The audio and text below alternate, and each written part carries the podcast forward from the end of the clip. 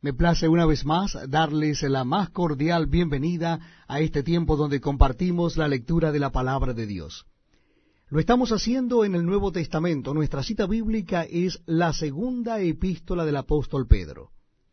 Segunda carta de Pedro, vamos a comenzar la lectura en el versículo, eh, perdón, capítulo primero, sí, versículo uno, capítulo uno, correctamente, de Primera Pedro. Así que les invito a que lo busquen.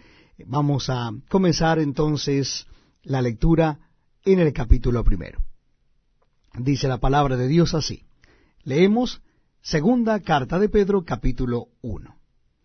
Simón Pedro, siervo y apóstol de Jesucristo, a los que habéis alcanzado por la justicia de nuestro Dios y Salvador Jesucristo una fe igualmente preciosa que la nuestra.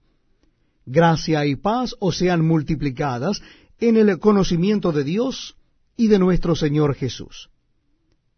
Como todas las cosas que pertenecen a la vida y a la piedad nos han sido dadas por su divino poder mediante el conocimiento de aquel que nos llamó por su gloria y excelencia, por medio de las cuales nos ha dado preciosas y grandísimas promesas, para que por ellas llegases a ser participantes de la naturaleza divina, habiendo huido de la corrupción que hay en el mundo a causa de la conscupiscencia. Vosotros también, poniendo toda diligencia por esto mismo, añadid a vuestra fe virtud, a la virtud conocimiento, al conocimiento dominio propio, al dominio propio paciencia, a la paciencia piedad, a la piedad afecto fraternal. Y al afecto fraternal amor. Porque si estas cosas están en vosotros y abundan, no os dejarán estar ociosos ni sin fruto en cuanto al conocimiento de nuestro Señor Jesucristo. Pero el que no tiene estas cosas tiene la vista muy corta, es ciego, habiendo olvidado la purificación de sus antiguos pecados.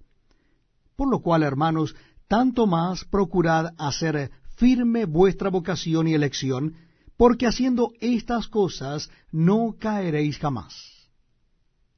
Porque de esta manera os será otorgada amplia y generosa entrada en el reino eterno de nuestro Señor y Salvador Jesucristo. Por esto, yo no dejaré de recordaros siempre estas cosas, aunque vosotros las sepáis y estéis confirmados en la verdad presente pues tengo por justo, en tanto que estoy en este cuerpo, el despertaros con amonestación, sabiendo que en breve debo abandonar el cuerpo, como nuestro Señor Jesucristo me ha declarado. También yo procuraré con diligencia que después de mi partida vosotros podáis en todo momento tener memoria de estas cosas. Porque ¿No os hemos dado a conocer el poder y la venida de nuestro Señor Jesucristo siguiendo fábulas artificiosas, sino como habiendo visto con nuestros propios ojos su majestad?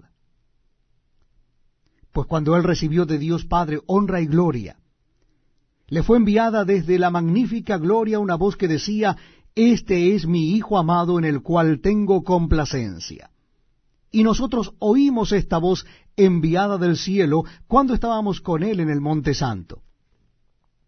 Tenemos también la palabra profética más segura, a la cual hacéis bien en estar atentos como a una antorcha que alumbra en lugar oscuro, hasta que el día esclarezca y el lucero de la mañana salga en vuestros corazones.